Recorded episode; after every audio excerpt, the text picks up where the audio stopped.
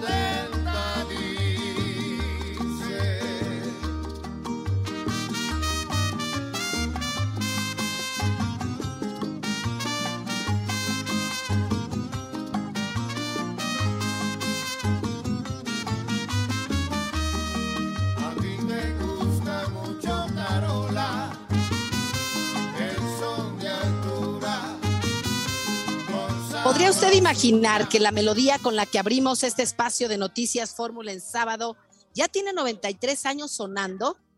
Además de ser una de las piezas más representativas del son cubano, es de las más interpretadas por diferentes exponentes de la música tropical en todo el mundo. El autor es Ignacio Piñeiro y hoy, a 134 años de su nacimiento, que fue un 21 de mayo, pero de 1888, en este espacio le recordamos por su aportación a la música cubana. Suavecito, suavecito. Suavecito, suavecito. Así arrancamos como el sábado. Muy buenas tardes. Me da mucho gusto saludarle este sábado 21 de mayo del año 2020, 2022 soy Raquel Flores y como todos los sábados me da mucho gusto saludarle donde quiera que usted se encuentre, en su automóvil, en su casa, rumbo a una comida o a una fiesta, pero sintonizando el mejor lugar, Grupo Fórmula. Así arrancamos este espacio de noticias con un calor que usted nos podrá o no podrá negar, se está sintiendo grados incluso llegando hasta los 30 en la República Mexicana. Hay estados donde incluso están casi a 40 grados de temperatura. Con esto arrancamos Fórmula en sábado porque la noticia no descansa. Iniciamos con un resumen informativo. Continúa la fase 1 de contingencia ambiental en el Valle de México. Esto con el fin de proteger la salud de la población ante los altos niveles de contaminación que se encuentran en la zona metropolitana del Valle de México. El presidente Andrés Manuel López Obrador visitó Sonora. Ahí prometió a los yaquis devolverles 34 mil hectáreas. Ahí mismo dijo a familiares de desaparecidos que seguirán buscándolos. Por su parte, la jefa de gobierno de la Ciudad de México, Claudia Sheinbaum, visitó el estado de Oaxaca para apoyar a Salomón Jara, candidato de Morena a la gubernatura de aquella entidad. Ahí, la mandataria capitalina aseguró que en el partido Morena ganarán seis de seis gubernaturas el próximo 5 de junio. La red de monitoreo del sargazo en Quintana Roo indicó que se espera que incrementen los, los recales de sargazo de moderados a muy intensos durante la semana que inicia. El Instituto Estatal Electoral de Hidalgo ordenó a las mandatarias de la Ciudad de México, Claudia Sheinbaum, de Campeche, Laida Sansores y de Colima, Indira Vizcaíno, bajar de sus redes sociales diversos spots y promocionales donde apoyan a candidatos oficialistas en sus respectivas entidades y en especial en Hidalgo.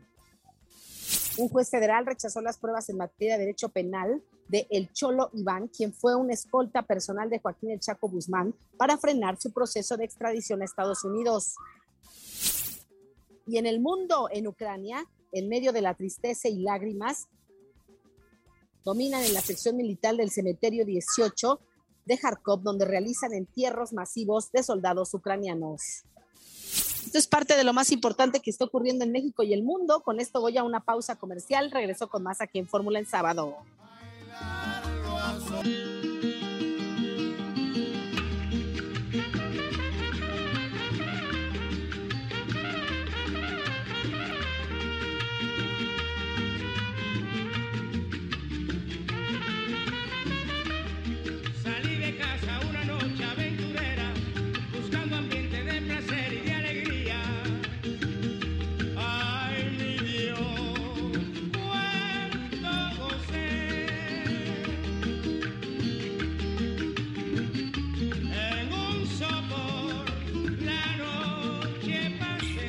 De la tarde con ocho minutos tiempo del centro de México. Gracias por continuar con nosotros en Fórmula en sábado. La noticia no descansa y mire la pregunta que como cada ocho días lanzamos a nuestro amable público y que también les gusta contestar incluso estos temas que afectan en la vida cotidiana y se trata hoy de este tema de la contaminación ambiental que hay en la zona metropolitana del Valle de México y que ha afectado incluso eh, los programas eh, de contingencia ambiental, es decir, que se han aplicado muchos más a lo largo de este mes. Ya lo decían las autoridades, que con las concentraciones de calor incrementan también las concentraciones de ozono en el aire y estas partículas suspendidas que afectan mucho la salud de los habitantes de la zona metropolitana del Valle de México. Y por ello la pregunta, hay que recordar que seguimos en la fase 1 de contingencia ambiental, se aplica el doble hoy no circula, se toman y se piden que se tomen muchas medidas para evitar afectaciones a la salud y que esta contaminación no siga incrementando. Por lo pronto, ¿cree usted que este programa del doble hoy no circula cuando se aplican las contingencias ambientales sirvan para disminuir estas partículas de ozono? ¿O qué otras medidas podría proponer usted para disminuir estas altas concentraciones de contaminación en el Valle de México? Entre en contacto en este programa a través de las redes sociales. Encuéntreme como Raquel Flores en todas las plataformas. Y con esto, pues saber su opinión es muy importante que sigamos tomando acciones para evitar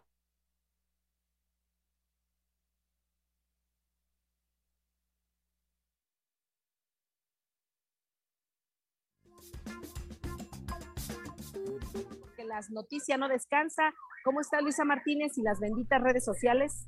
Raquel, pues con el gusto de saludarte y efectivamente un calor, pero ah, qué calor Raquel, en el metro, pues bueno, ya se imaginarán, hay muchos andenes, digo, muchos vagones que no traen eh, pues ventilación, no tienen el aire acondicionado, entonces hoy hubo muchísima gente y este hashtag calor y contingencia están siendo tendencia esta tarde de sábado Raquel y justamente las denuncias de algunos de los ciudadanos, por esta razón Raquel, jamás lo imaginé ver yo en redes sociales, sabía que sucedía, pero esto ya es una demanda constante, no hay aire acondicionado en los en los en el metro de la Ciudad de México, pues bueno, eso también hace que tenga que, que sea más probable que tengas un golpe de calor, entonces esto también está siendo tendencia en las redes sociales. Y sobre todo Raquel eh, que están eh, difundiendo cómo se reconocen los síntomas de un golpe de calor, pues bueno, temperatura corporal mayor a 39 grados, dolor de cabeza, algunos mareos, dolor de estómago y ya en el caso pues más intenso la pérdida de la conciencia, es decir,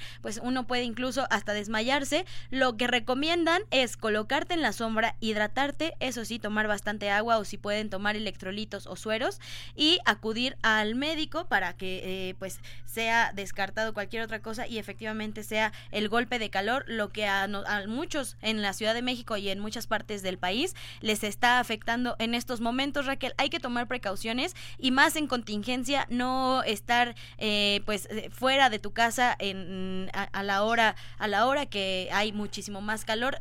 En este momento en el sur de la Ciudad de México ya está bajando el calor, incluso se siente un poco nublado, tal vez caerá un poco de lluvia, pero a las 3 de la tarde, 4 de la tarde el calor estaba insoportable, Raquel.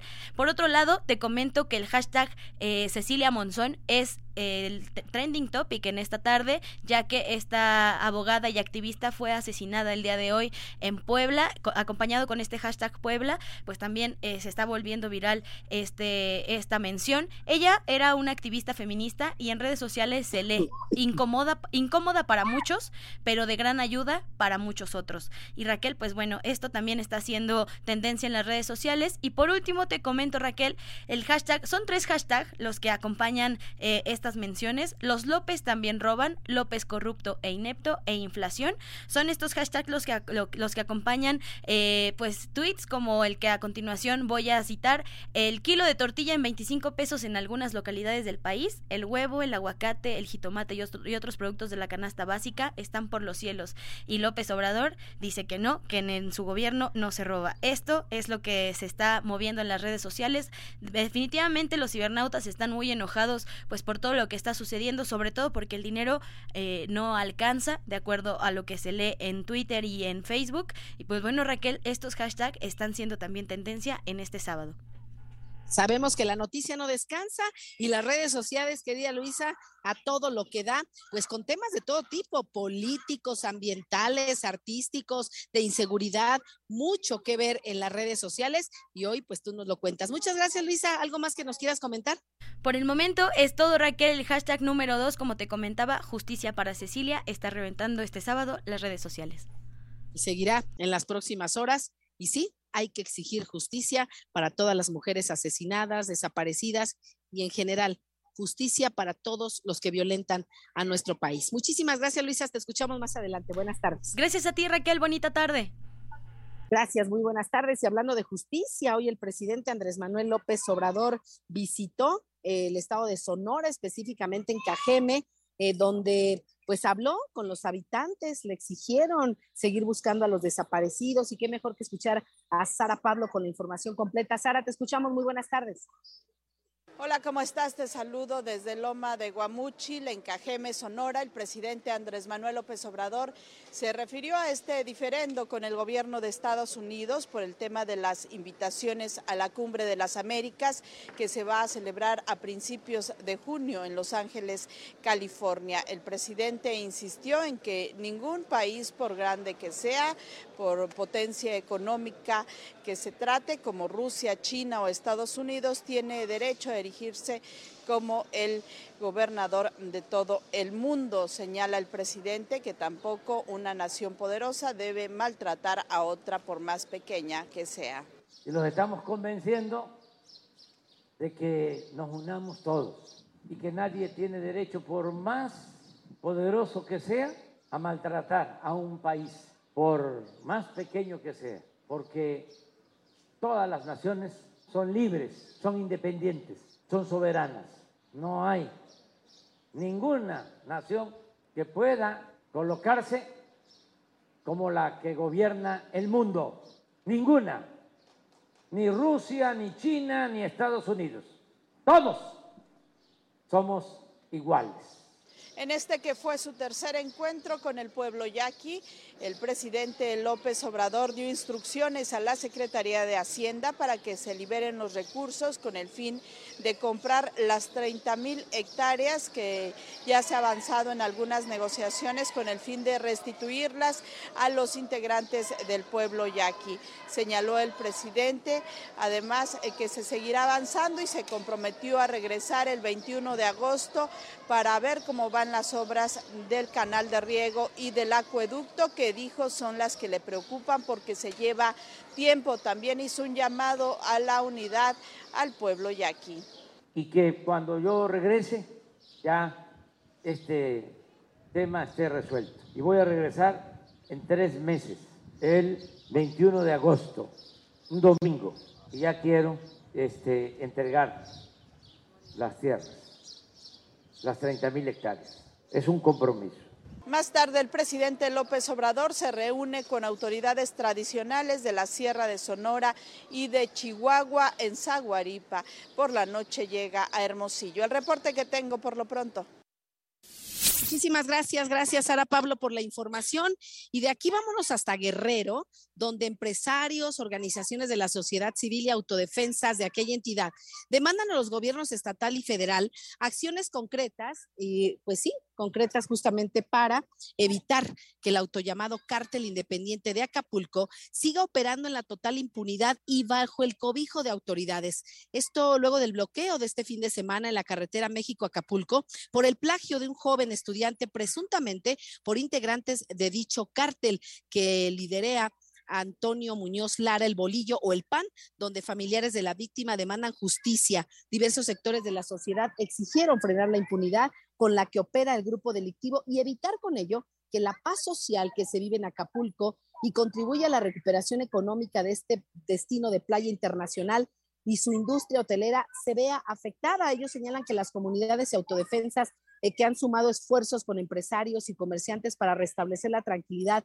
y desarrollo en el puerto, como lo demuestra la realización del Tianguis Turístico y del Festival Akamoto, entre otros importantes eventos que se desarrollaron exitosamente este fin de semana, se ha visto afectados por el dicho cártel. Las autoridades federales y estatales tienen identificados a los operadores del SIDA en Acapulco, entre ellos Hermilio eh, Blanco Rodríguez, el Milo, Antonio Miñuelos Lara, el Bolillo, Josué Vladimir Palacios Marcos, Parra y Abner Noé Cervantes, pero alguien los protege, dicen, porque siguen operando en la total impunidad. impunidad.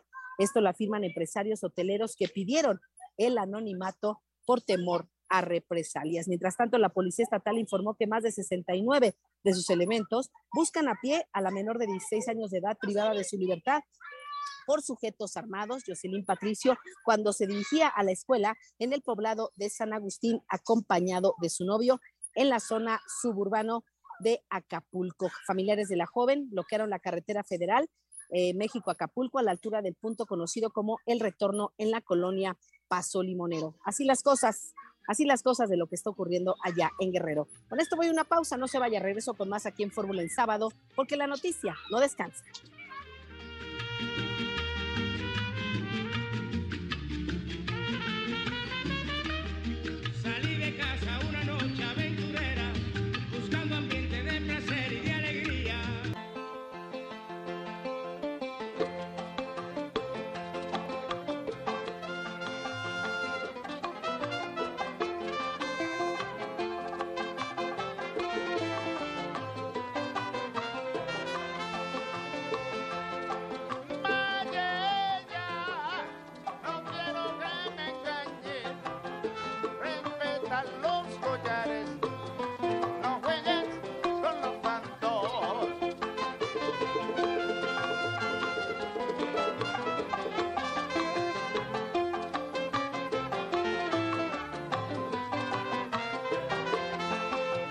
De la tarde con 22 minutos, tiempo del centro de México. Continuamos en Fórmula en sábado porque la noticia no descansa. Gracias, gracias eh, por sintonizarnos.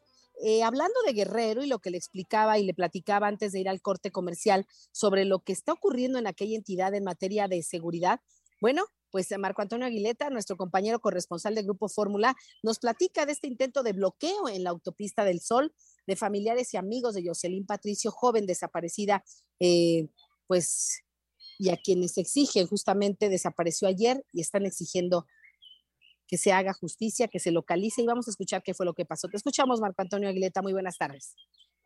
¿Qué tal Raquel? Te saludo con gusto y a ti, a tu amable auditorio. Pues sí, informarte que hoy familiares, eh, amigos, compañeros de la joven desaparecida el día de ayer aquí en el puerto de Acapulco con nombre de Jocelyn Patricio, mientras se dirigía a su escuela, hoy intentaron manifestarse y bloquear la autopista del Sol, por supuesto tomando la caseta de la venta cuando es un fin de semana con una importante afluencia turística derivado del inicio del tianguis turístico en su edición 46 en este destino de playa. Elementos antimotines evitaron justamente que se llevara a cabo la toma de esta eh, replegaron a los manifestantes, evitaron justamente que esta eh, se tomara, invitaron a los ciudadanos a que por supuesto eh, no hicieran justamente la toma de este importante acceso al puerto de, Acapulco. hubo algunos empujones, sí, por supuesto, algunas palabras altisonantes, pero sin embargo se logró que los elementos de la Secretaría de Seguridad Pública, elementos antimotines, movieran a los inconformes que pretendían bloquear en su totalidad los carriles de la autopista del Sol para llevar a cabo su protesta esta eh, joven lamentablemente el día de ayer fue desaparecida, al parecer se dirigía con su novio a su escuela. Eh, de medio nivel medio superior cuando hombres la raptaron al hombre que lo acompañaba, a su novio, lo dejaron seriamente eh, golpeado. Hay que mencionar también que el día de ayer, después de su desaparición, se iniciaron con bloqueos en el retorno conocido como el Paso Limonero. Fue una larga tarde donde exigían, por supuesto, que las autoridades dieran con el paradero de la hoy joven desaparecida. Hasta aquí la información, si me permites, por supuesto, Raquel, vamos a estar muy eh, atentos con la información desde el puerto de Acapulco. Muchísimas gracias, Marco Antonio Aguileta, por la información. Vaya situación que se vive en aquella entidad. Eh, y vamos con más información. Mire, ¿cómo le está yendo a usted con el precio de los alimentos como el huevo, la pechuga de pollo, el aguacate y definitivamente pues toda la canasta básica pese al programa eh, contra la inflación y carestía que anunció el presidente Andrés Manuel López Obrador? Cuéntanos, Jenny Valencia, ¿cómo estás? Muy buenas tardes. Hola, ¿qué tal Raquel? ¿Cómo estás? Muy buenas tardes, te informo. El huevo blanco, la pechuga de pollo y el aguacate están por los cielos. Los alimentos siguen reportando incrementos en distintas entidades del país pese al paquete contra la inflación y la carestía. De acuerdo con el quién es quién en los precios de la Profeco, el kilo de aguacate se encuentra hasta en 140 pesos en mercados, mientras que el kilogramo de huevo blanco, las amas de casa lo han tenido que pagar hasta en 52 50 pesos y la pechuga de pollo se ofrece a un precio de 167 pesos. Dichos precios al alza se reportan en algunas zonas del país como la Ciudad de México, el Estado de México, Guadalajara y Monterrey. El Grupo Consultor de Mercados Agrícolas explicó que el aguacate subió su precio debido a que terminó la cosecha y la demanda del producto continúa. En lo que toca la pechuga de pollo obedece al aumento de su precio en Estados Unidos por la problemática de la influenza aviar y en el caso del huevo blanco es porque el precio pagado al productor presentó un incremento en los últimos meses. Al realizar la Alianza Nacional de Pequeños Comerciantes un monitoreo de los precios de la canasta básica, destacó que el huevo blanco se incrementó 43.75%, el pollo 10% y el aguacate 69.23%. Es el reporte Raquel y estamos atentos. Gracias, gracias Jenny Valencia por la información. Y vamos con mi compañero Héctor Herrera, quien nos va a platicar qué es lo que está pasando con este tema importante que se está viviendo en torno a la hepatitis aguda grave infantil. Señala el Sistema Nacional de Vigilancia Epidemiológica que el adenovirus podría ser causa de esta hepatitis aguda grave infantil. Te escuchamos, Héctor. Muy buenas tardes. ¿Qué tal Raquel? ¿Cómo estás? Te saludo este fin de semana, te cuento. El Sistema Nacional de Vigilancia Epidemiológica ofreció su primer reporte respecto a la situación de la hepatitis aguda grave infantil en México y señala que hasta el momento no se ha identificado la etiología de estos casos. Sin embargo, el adenovirus es la hipótesis que se ha estudiado o que es más estudiada hasta este momento con corte el 18 de mayo, se tienen en México notificados 10 casos probables de hepatitis infantil en el país, 5 en la Ciudad de México, 2 en Nuevo León, 1 en Tamaulipas, 1 en Michoacán y 1 en Puebla. Se explica que un adenovirus es un virus icosaédrico sin envoltura con un genoma de ADN de doble cadena y pertenece a la familia Adenopiridae y tiene un diámetro de aproximadamente 90 nanomilímetros. Se han identificado más de 120 serotipos en diferentes especies, incluidas los humanos. Se clasifican en genotipos de la A a la G y la forma de transmisión de este virus incluye gotas, eh, puede ser fecal oral o incluso el contacto. A veces el virus puede eliminarse durante mucho tiempo después de que una persona se ha recuperado de una infección, especialmente entre las personas que tienen sistemas inmunitarios debilitados. El virus puede causar infecciones respiratorias, oculares, urinarias, gastrointestinales y ocasionalmente hepatitis, como es el caso de los niños, y en personas inmunodeprimidas que también ahí puede desarrollar cuadros graves. El diagnóstico se realiza por PCR o por cultivo y hasta el momento no existe un tratamiento específico para esta enfermedad. El reporte, Raquel, te mando un abrazo. Igualmente, muchas gracias, Héctor Herrera. Mucha precaución con este tema, principalmente para que los niños eh, se laven las manos, tengan todas las precauciones necesarias. Hay que informarles a estos nenes, a todos los niños, para que tengan todos los cuidados y nosotros como padres estar muy pendientes de estas recomendaciones que hacen las autoridades de salud, de no compartir alimentos, de no comer alimentos en la calle, de lavar muy bien frutas y verduras, de que los niños se laven muy bien las manos y evitar compartir justamente los medicamentos. Y vamos con otra información que tiene que ver con los mineros. El Sindicato Nacional Minero Metalúrgico Frente interpuso amparos contra el criterio de la reforma laboral que limita hasta en un 80% el reparto de utilidades. Es una afectación tremenda para el bolsillo de los trabajadores mineros, dijo Carlos Pavón Campos, secretario general de Frente.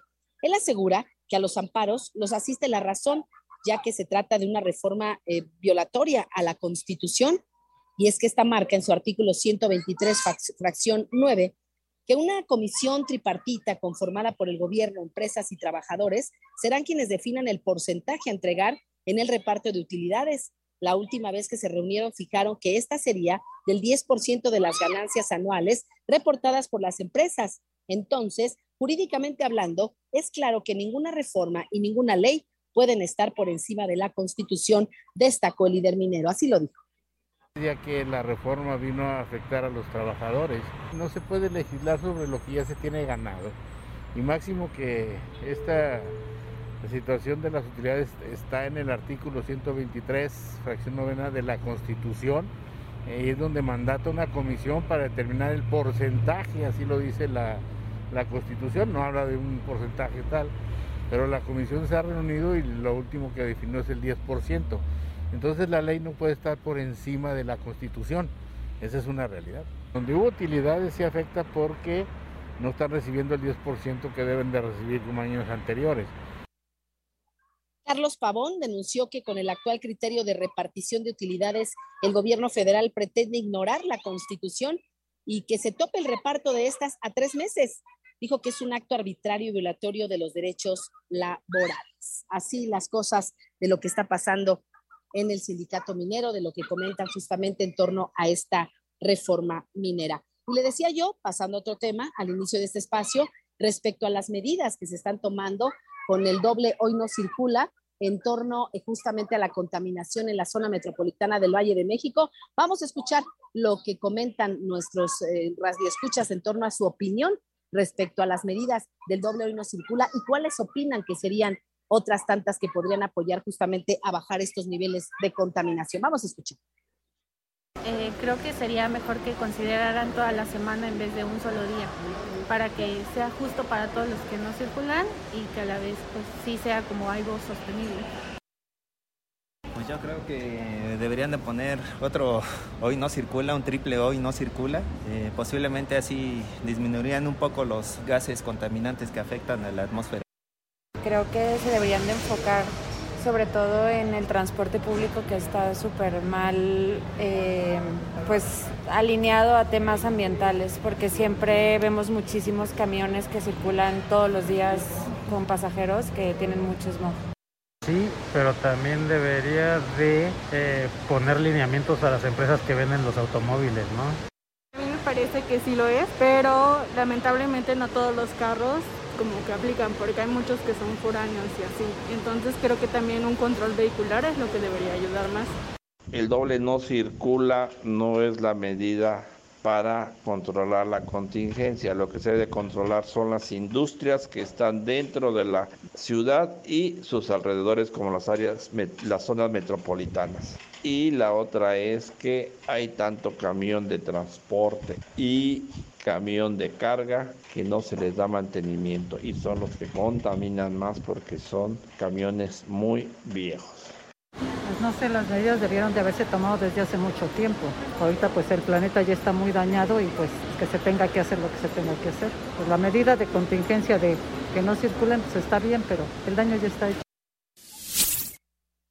Gracias a todas las personas que amablemente participan de estos sondeos, que cada ocho días cada que estamos en este espacio de noticias, lanzamos las preguntas a la ciudadanía. Son temas que nos afectan a todos y qué importante es conocer que además de las medidas que están implementando las autoridades eh, de la Ciudad de México, pues, o de la zona metropolitana del Valle de México, podamos nosotros también contribuir en la medida de nuestras posibilidades para disminuir también la contaminación que nos aqueja y que está afectando incluso nuestra salud, nuestra vida cotidiana y bueno, con ello, ahí las recomendaciones y gracias por el favor de su participación. Con esta pausa, eh, vamos a una pausa, regreso, y con al regreso le tengo mucha más información. Volvemos aquí en Fórmula en sábado porque la noticia no descansa.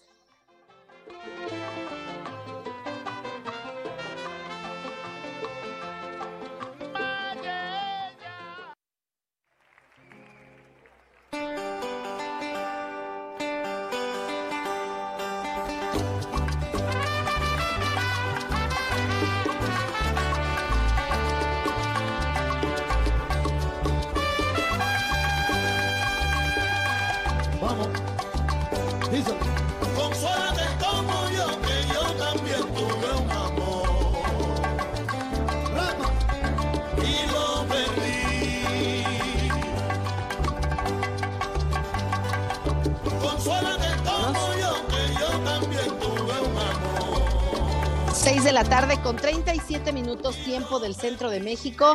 Y vaya que hay actividad política de distintas eh, funcionarias, de distintas eh, gobernadoras. Por lo pronto de la Ciudad de México, Claudia Sheinbaum, quien los fines de semana, en los últimos días o de las últimas semanas, ha dedicado para acudir a distintos estados de la República donde habrá elecciones para apoyar a los candidatos de Morena. Es el caso de este sábado, donde la gobernadora de la, de la Ciudad de México acudió a Oaxaca para pues, apoyar al candidato de aquella entidad, donde dijo incluso que Morena va a ganar los seis estados de los seis que están en juego. Y bueno, pues no se ha dejado esperar el reclamo de la oposición. Por lo pronto el PRD está señalando que tanto Claudia Sheinbaum y las gobernadores las gobernadoras de Colima y Campeche han violado la ley electoral. Así lo dijo Jesús Zambrano, pero escuchemos a Maru Rojas, quien nos tiene esta información. Raquel, muy buenas tardes. El Instituto Estatal Electoral del Estado de Hidalgo dio la razón al Partido de la Revolución Democrática al emitir medidas cautelares a la jefa de gobierno de la Ciudad de México, Claudia Sheinbaum, a la gobernadora de Colima, Indira Vizcaíno, y de Campeche, Laida Sansores, así como a la presidenta de la Comisión de Igualdad de Género del Senado, Marta Lucía Michel, por violentar los principios de imparcialidad, neutralidad y equidad en la contienda, así como el uso indebido de recursos públicos de servidores públicos en plena campaña. Es por ello que este sábado de visita en dicha entidad, el presidente nacional del PRD, Jesús Zambrano, acusó que descaradamente Sheinbaum y las gobernadoras de Campeche y Colima violentaron el principio constitucional de equidad establecido en el 134 constitucional, utilizando además recursos públicos que están a su servicio y que disponen ahora para una actividad electoral. Ya se convirtieron, dijo, en delincuentes electorales y Claudia Sheinbaum es reincidente cuestionó que la jefa de gobierno visite hoy sábado el estado de Oaxaca para apoyar a su candidato y otros funcionarios del gobierno federal y que gobernadores estén haciendo campaña de manera cínica. Utilizando además recursos públicos que están a su servicio y que los ponen ahora para una actividad electoral. Están convirtiéndose, ya se convirtieron en delincuentes electorales y Claudia Sheinbaum es reincidente además. Ahora anuncia que se va a Oaxaca a hacer actividad. Por cierto, otros funcionarios también andan y siguen en la misma. No podemos permitir, están desesperados porque saben que van a perder y están haciendo uso de todo lo que tienen a su alcance a una costa de violar la constitución y la ley. Hay que parar a estos delincuentes electorales. Zambrano Grijalva pidió que acaten la normatividad electoral y bajen sus publicaciones como lo establece el acuerdo de sanción de la autoridad electoral y que dejen ya los servidores públicos de Morena de hacer actividad proselitista. Lo que deben hacer es dedicarse a gobernar y a gobernar bien. Tienen sus estados convertidos en una verdadera situación de inseguridad para la gente dejen de andar haciendo actividad en favor de su partido Morena, violando la ley y la constitución, y dedíquense a gobernar. Entre los eventos sancionados por la autoridad electoral del estado de Hidalgo, a Claudia Sheinbaum y a las gobernadoras de Colima y Campeche, destacan el efectuado el pasado 8 de mayo en la Plaza Independencia, en el reloj monumental en Pachuca, donde acudieron a participar activamente las gobernadoras en un acto proselitista y electoral para apoyar al candidato de Morena, Julio Menchaca, y que a través de sus redes sociales hicieron propaganda política por lo que el órgano electoral les solicita que eliminen en un término de 24 horas las publicaciones para no caer en desacato. El PRD aseguró Jesús Zambrano estará pendiente del cumplimiento de estas medidas cautelares. Raquel, que tenga tu auditorio muy buen fin de semana. Gracias, gracias, querida Maru Rojas. Sí, el Instituto Estatal de Hidalgo ha pedido justamente a la jefa de gobierno Claudia Sheinbaum, a la gobernadora de Campeche, Laida Sansores, y de Colima, Indira Vizcaíno, bajar de sus redes sociales es el apoyo a los candidatos de este partido eh, en Hidalgo, al gobierno de aquella entidad, bajar esos spots porque son violatorios de la ley. Están haciendo promoción y eso está prohibido por la ley. Oiga, le comento que hace unos minutos la Comisión Ambiental de la Megalópolis acaba de informar que se suspende la contingencia ambiental atmosférica por ozono y sus medidas a partir de las 18 horas. Ya se suspendió, estamos a, son las 18.42 horas y lo anterior debido a que las concentraciones horarias de ozono fueron menores a las que establece el programa para dar por concluida esta contingencia. Sin embargo, la vigilancia eh, seguirá seguirá este monitoreo y hay que estar pendiente en todo momento para ver cómo se encuentran las condiciones atmosféricas y con ello las decisiones que tomen las autoridades de la megalópolis. Con esto, pues ya usted tomará sus propias decisiones en torno a las medidas que debemos seguir tomando, pese a que afortunadamente cambiaron un poco estos estándares en cuanto a la contaminación ambiental. Y bueno, pues hablando de lo que tiene que ver incluso con contaminación, en Hidalgo hay una explosión o hubo una explosión de pirotecnia en aquella entidad. Alejandro Galvez, cuéntanos cómo estás. Muy buenas tardes. ¿Qué tal Raquel? Muy buenas tardes. Te comento que una explosión registrada durante una celebración religiosa celebrada esta tarde en la localidad de San Juan Tepa, en el municipio de Francisco y Madero, en el estado de Hidalgo, dejó como saldo al menos a 15 personas heridas. Los hechos se dieron cuando se incendiaron algunas gruesas de pirotecnia, las cuales ocasionaron una explosión dejando al menos 15 personas heridas, de las cuales solo seis ingresaron a hospitales para su debida recuperación. De estas, tres fueron trasladadas vía aérea a hospitales de la ciudad de Pachuca y tres más trasladadas en ambulancias a hospitales y centros de salud de la región. Otros dos lesionados decidieron trasladarse por sus propios medios a un hospital de este municipio. Hasta el momento no se reportan personas fallecidas y en el lugar instancias de protección civil, estatal y municipal, así como bomberos y cuerpos de emergencia, atendieron el incidente y colaboraron con los traslados de las personas heridas. Hasta aquí mi reporte. Pues muchas gracias por la información. Sí, este tipo de explosiones también contribuyen a que se eleven los niveles contaminantes en el aire. Y vamos hasta Coahuila, porque también los incendios forestales por altas temperaturas están azotando aquella entidad. Sergio Peinberg, ¿cómo estás? Te escuchamos. Buenas tardes. ¿Qué tal Raquel? Muy buenas tardes, me da mucho gusto saludarte. Les informo que la Secretaría del Medio Ambiente de Coahuila dio a conocer que ya fueron sofocados tres de los nueve incendios forestales que desde hace unos días se mantenían activos en diferentes partes de la entidad, cuatro de ellos en la región sureste, en las sierras de Saltillo y Arteaga, y el resto en los municipios de Acuña, Ocampo y Cuatro Ciénegas.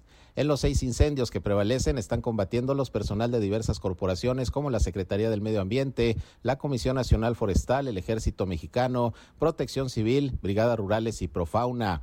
Todos están siendo apoyados por cuatro helicópteros y un avión DC-10 especializado en control de incendios forestales que contrató nuevamente el gobierno del estado y que logra arrojar cada vez hasta 50 mil litros de agua y retardante. Se espera que una vez sofocados los siniestros se pueda realizar la evaluación de las áreas afectadas en cada punto, aunque se destaca que en su mayoría ha sido matorral lo que se ha devastado. Hasta el momento no se reportan víctimas y los incendios están alejados de centros poblacionales. Es la información desde Coahuila. Muchas gracias, gracias Sergio Peinder por la información. Y vamos con mi compañera Jenny Valencia porque el Instituto eh, Nacional Electoral pues ya está lanzando el voto electrónico para los mexicanos en el extranjero de cara a los comicios del próximo 5 de junio en seis entidades. Te escuchamos, Jenny. Muy buenas tardes.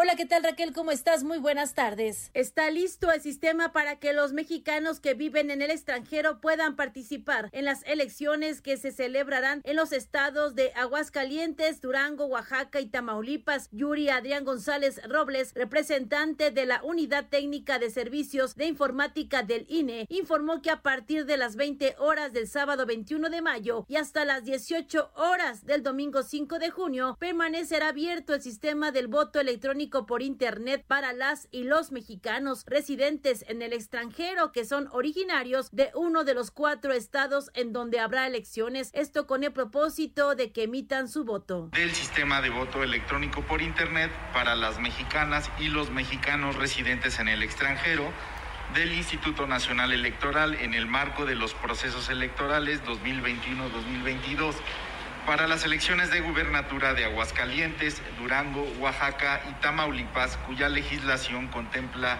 el voto extraterritorial. El sistema estará listo para que a las 20 horas, tiempo del centro de México del día de hoy, inicie el periodo de votación en el cual las personas que quedaron inscritas en la lista nominal antes referida y que eligieron, por lo tanto, emitir su voto a través de esta modalidad electrónica por Internet, podrán ejercer su sufragio a través del sistema. Y hasta el próximo 5 de junio a las 18 horas informó que la lista nominal de residentes en el extranjero está conformada por 6.343 ciudadanos quienes tendrán la posibilidad de emitir su voto de forma electrónica. Solo tendrán que ingresar con la contraseña que les fue asignada y para autentificar recibirán un código de seis dígitos. La boleta electrónica es en español. Se cargó eh, un total de 6.343 ciudadanas y ciudadanos que serán eh, quien tienen la posibilidad de emitir su voto a través eh, de este medio.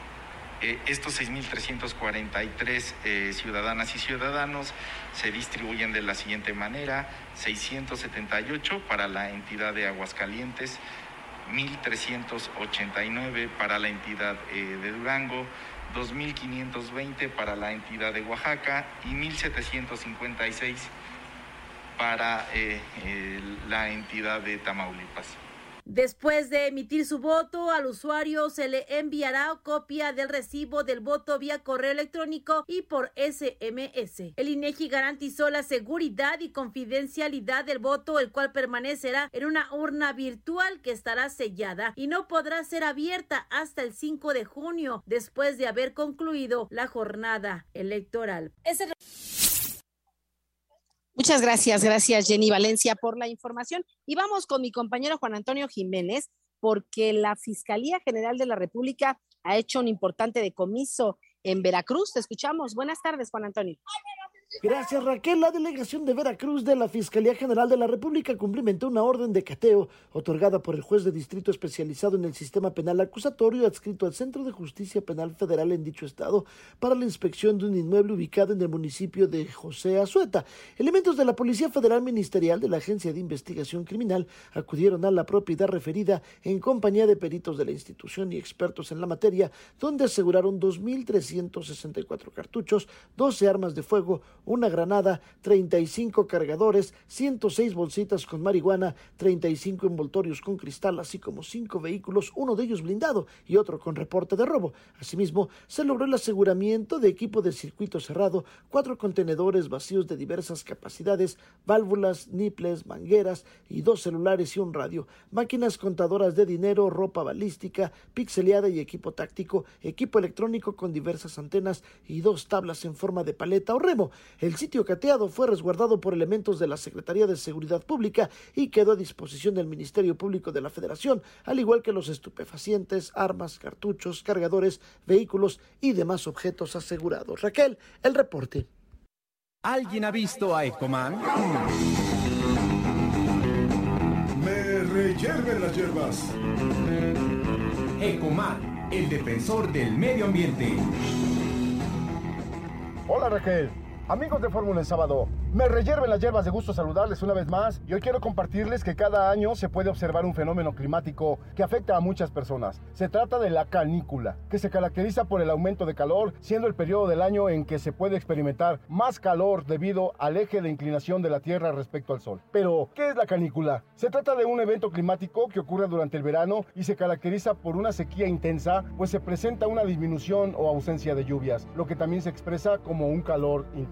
La expansión canícula se deriva de la palabra canes, perros, haciendo alusión al fenómeno de calor abrasivo. Además, existe un fundamento astronómico que alude a la constelación con mayor canícula y su estrella Sirio, la abrasadora, cuyo orto helíaco coincidía con el fenómeno de calor abrasivo, de acuerdo con publicaciones del astrónomo Joachim Hermann en 1986. No se tiene como tal una fecha de comienzo, pero se estima que comenzará entre los meses de julio y agosto de este 2022, que es cuando se registra la disminución de lluvias en el país, alrededor de cuatro semanas después del solsticio de verano. De acuerdo con la información publicada por la Comisión Nacional del Agua, los estados que sufren más estragos durante esta época son Nuevo León, Tamaulipas, Veracruz, Guanajuato, Hidalgo, Morelos, Puebla, Tabasco, Tlaxcala y una parte de San Luis Potosí. Debemos estar atentos y tener todas las precauciones debidas, sobre todo con niños y personas mayores. La canícula es un fenómeno que no podemos evitar, pero que sí podemos prevenir. No olvides hacerme llegar tus comentarios y sugerencias por Twitter a arroba Defensor y por Facebook a Ecoman. El planeta tiene voz y en Fórmula en sábado la hacemos escuchar. Y te recuerdo que si quieres formar parte de mi ejército, quiere, cuida y respeta el medio ambiente. Hasta la próxima.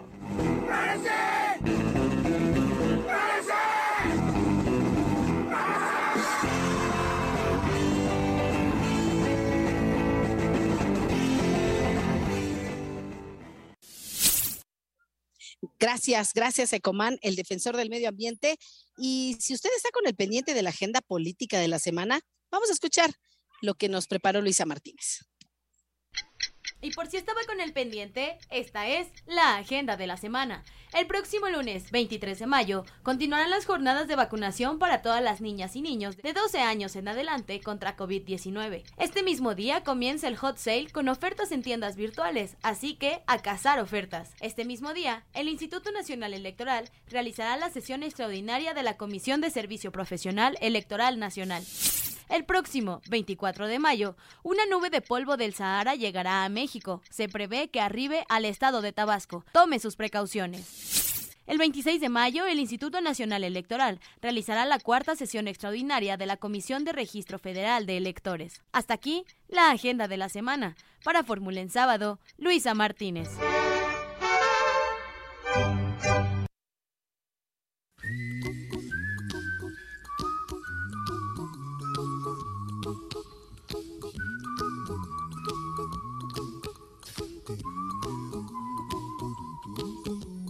Y ahora le ofrezco una nota de miel por tantas de hiel. En la estación La Viga del Metro de la Ciudad de México ocurrió un verdadero acto de honestidad que merece un aplauso y que lo replicamos aquí para saber que en nuestra sociedad, a pesar de la falta de dinero en muchas personas, existen los valores. En días pasados, un usuario de la línea 8 encontró un fajo de billetes y decidió entregarlos al inspector jefe de la estación en las redes sociales del sistema de transporte colectivo Metro, se dio a conocer este caso de honestidad. La publicación que se dio a conocer en las redes sociales del Metro va acompañada de una foto que muestra al hombre de 32 años de edad entregando el dinero en la estación. Pero saben, a pesar de que la cantidad era menor a mil pesos, fue debidamente resguardada hasta encontrar al dueño legítimo. Los billetes serán canalizados a la oficina de objetos extraviados del metro en espera de que el dinero sea reclamado por su dueño, quien deberá comprobar que es de su, de su propiedad, indicó el metro de la capital del país. Vaya nuestro reconocimiento a este hombre anónimo que nos da ejemplo de la actitud correcta que lamentablemente y en muchos casos ya se está perdiendo. Con esto nos vamos agradeciendo el favor de su atención y siempre recordar que pues nos podemos presentar o se nos puede presentar una situación de este tipo y pensar qué haríamos, pero qué haríamos si nosotros nos encontráramos el dinero pero ¿qué haríamos si a nosotros se nos extraviara el dinero? No sabemos. En el caso de este hombre que regresó el dinero, pues probablemente pensó que a quien se le haya extraviado lo necesitaría y tal vez él al encontrarlo también necesitaba tener dinero, pero actuó de manera correcta entregándolo y probablemente si alguna vez le pase a él, pues ojalá que tenga la misma suerte de que le devuelvan su dinero. Con esto nos vamos agradeciendo el favor de su atención. Pase una feliz tarde noche de sábado disfrútelo, sea feliz, nada le cuesta. Soy Raquel Flores y a nombre de todo el equipo que hace posible este espacio de noticias, le doy las gracias por el favor de su atención y lo espero el próximo sábado en punto de las seis de la tarde. Hasta la próxima. cash, ain't got no style, ain't got no gal to make you smile. But don't worry, be happy. Cause when you worry, your face will frown, and that will bring everybody.